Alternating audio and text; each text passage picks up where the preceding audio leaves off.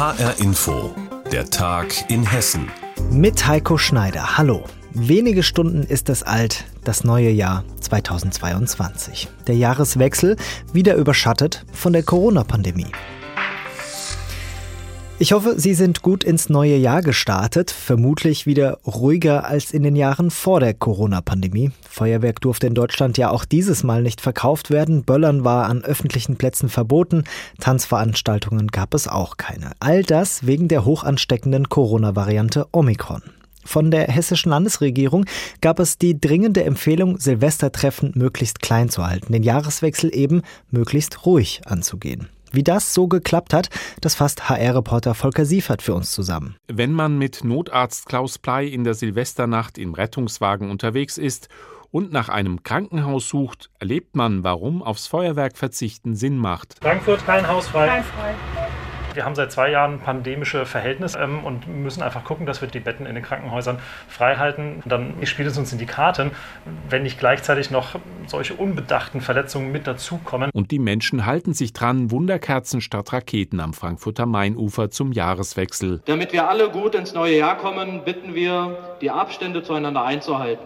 Das Abbrennen von Feuerwerkskörpern ist verboten. Ganz entspannt, vielleicht gibt es irgendwo ein paar Böller, da geht man vielleicht mal kurz raus und guckt von draußen mal ein bisschen, aber jetzt groß irgendwie Party oder so ist nicht. Genau deswegen habe ich uns heute zwei Liter Margaritas gemixt und deswegen fahren wir jetzt Fahrrad. Es bleibt ruhig. Ins Amtsdeutsch übersetzt beschreibt Thomas Hollerbach, Sprecher der Polizei Frankfurt, die Lage am Neujahrstag so. Bürgerinnen und Bürger haben sich insgesamt meistens an die Regelungen gehalten. So auch das Bild in Hessen insgesamt. Ausnahme Rüsselsheim. Dort meint ein Bürger mit Schusswaffen aufs Nachbarhaus schießen zu müssen.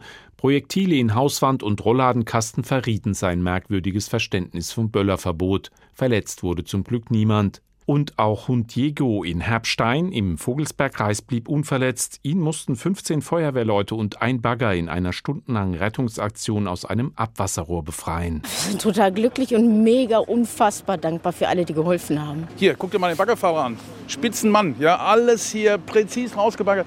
Wahnsinn. Schöne Bescherung, denken sich die Bürger von Fulda. Ihre Stadt ist nun Hotspot. Es gilt 2G+, wer nicht geboostert ist, braucht einen Test. Und wer den Code nicht eingescannt hat, wie die Kinder von Regine Sternstein, muss halt trotzdem nochmal zum Test. Wir sind alle vier schon geboostert. Die Kinder hatten aber vergessen, ihre Codes einzuscannen. also haben wir uns nochmal in die Warteschlange gestellt. So kann das neue Jahr also auch beginnen mit gelassen sein, statt sich ärgern. Der Jahreswechsel ist bei uns in Hessen größtenteils ruhig und friedlich geblieben. Darüber hat Volker Siefert berichtet.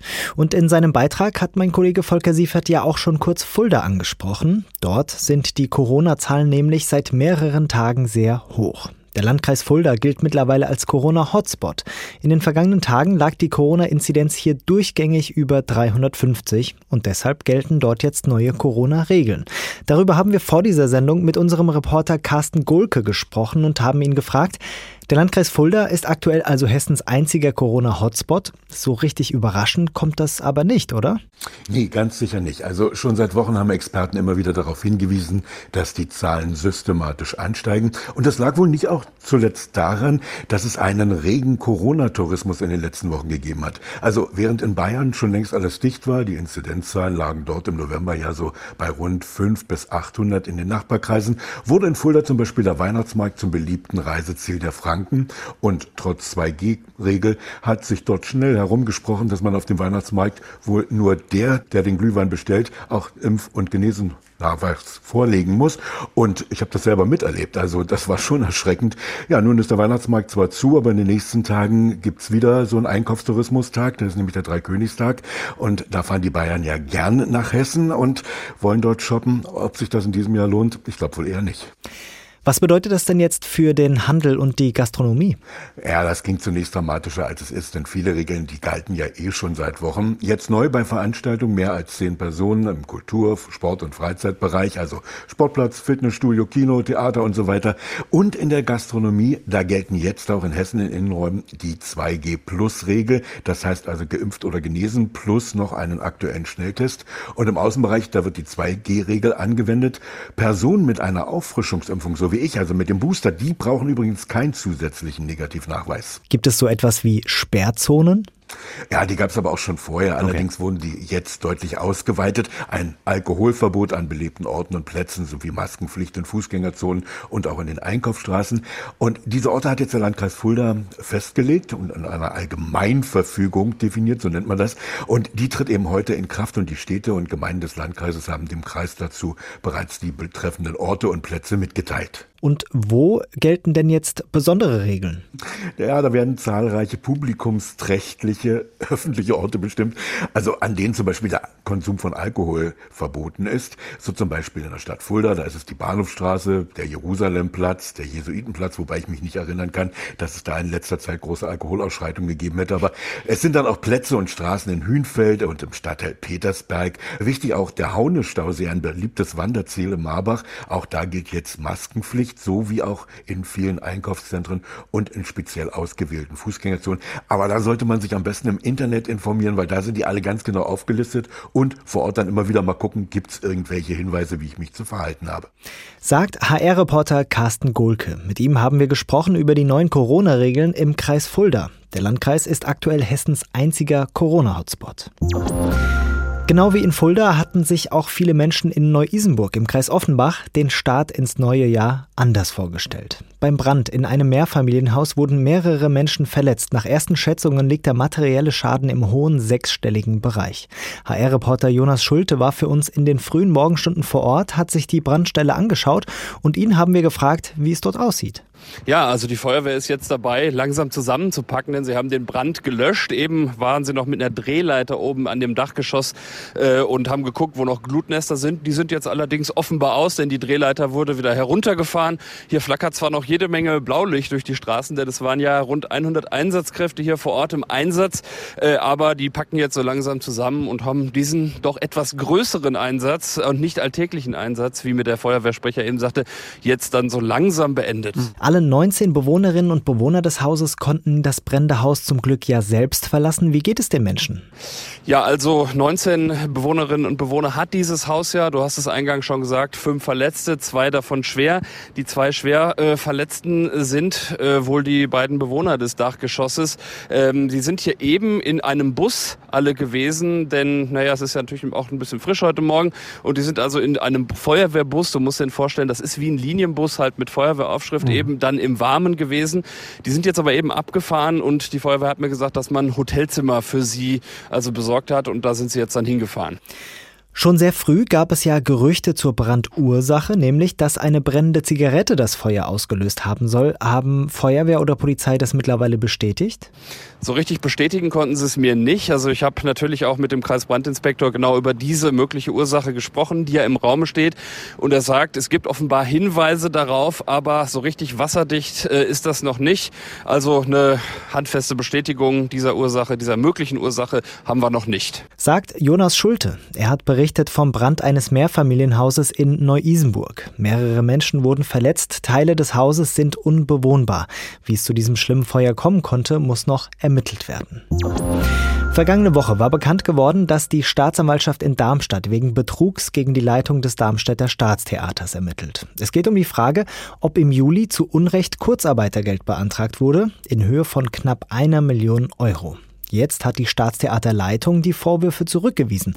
HR-Reporterin Stefanie Hofmann, was genau hat die Theaterleitung denn dazu gesagt?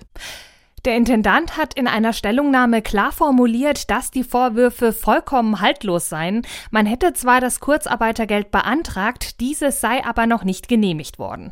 Außerdem sind Intendanz und Geschäftsleitung sich einig, dass dem Theater das Kurzarbeitergeld zusteht, denn durch die Corona-Pandemie und die Baustelle im Theater sei der Spielbetrieb kaum möglich gewesen. Die Theaterpause sei in Absprache mit allen auch nicht im Juli und August, sondern erst im August und September gewesen. Die Leitung Leitung des Staatstheaters Darmstadt hat Vorwürfe zurückgewiesen, man habe zu Unrecht Kurzarbeitergeld beantragt. Die Details dazu hatte Stefanie Hofmann. Die hessischen Landwirte, die machen in diesen Monaten eigentlich ganz gute Umsätze. Getreide ist teuer, Raps und Rindfleisch auch, nur die Schweinefleischerzeuger, die schauen in die Röhre. Denn durch den Boykott Chinas nach Ausbruch der Schweinepest in Deutschland ist die Nachfrage eingebrochen und wegen starker Konkurrenz aus Spanien und Italien liegt der Ferkel- und Schweinemarkt einfach am Boden, auch bei uns in Hessen, wie HR-Reporter Rainer Janke weiß. Er hat sich für uns nämlich mal im Ferkelstall umgehört.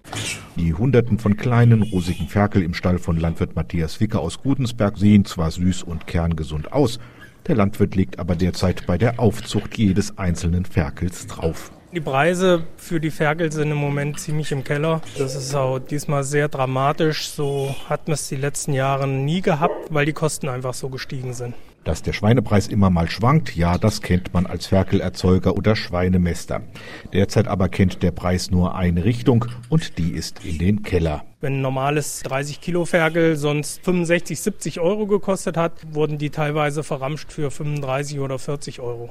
Gründe für den Preisverfall gibt es viele. Da wäre zunächst mal die afrikanische Schweinepest. Die ist in Deutschland angekommen und das macht den Markt kaputt, sagt Ferkelerzeuger Norbert Klapp aus Sippershausen.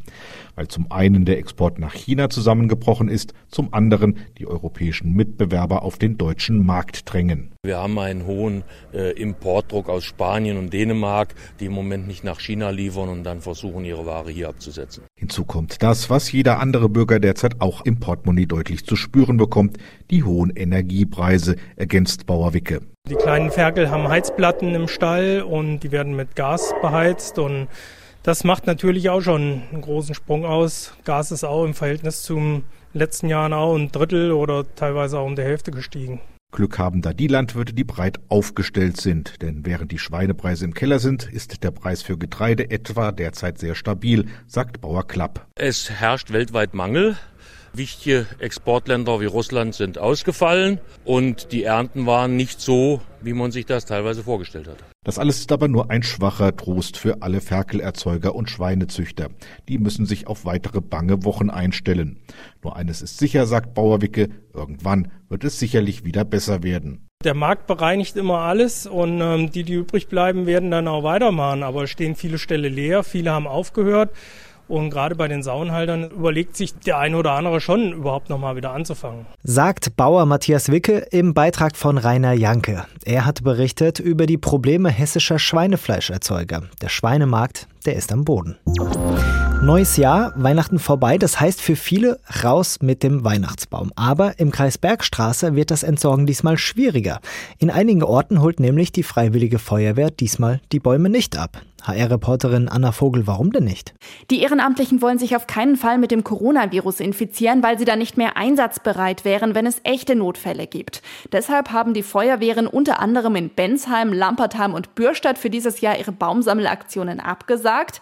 Für alle, die dort aber ihren Baum jetzt trotzdem entsorgen wollen, gibt es zwei Möglichkeiten. Entweder sie machen den Baum ganz klein und stecken ihn in die Biotonne, oder sie fahren den Baum als Ganzes zu einer der Stellen, die das ganze Jahr über Grünschnitt sammeln. Aus Sorge vor einer Infektion mit dem Coronavirus werden in mehreren Orten im Landkreis Bergstraße in diesem Jahr nicht die Weihnachtsbäume von der Feuerwehr abgeholt. Informationen waren das von Anna Vogel. Und das war die Sendung Der Tag in Hessen mit Heiko Schneider. Alles Wichtige aus Hessen finden Sie auch auf hessenschau.de.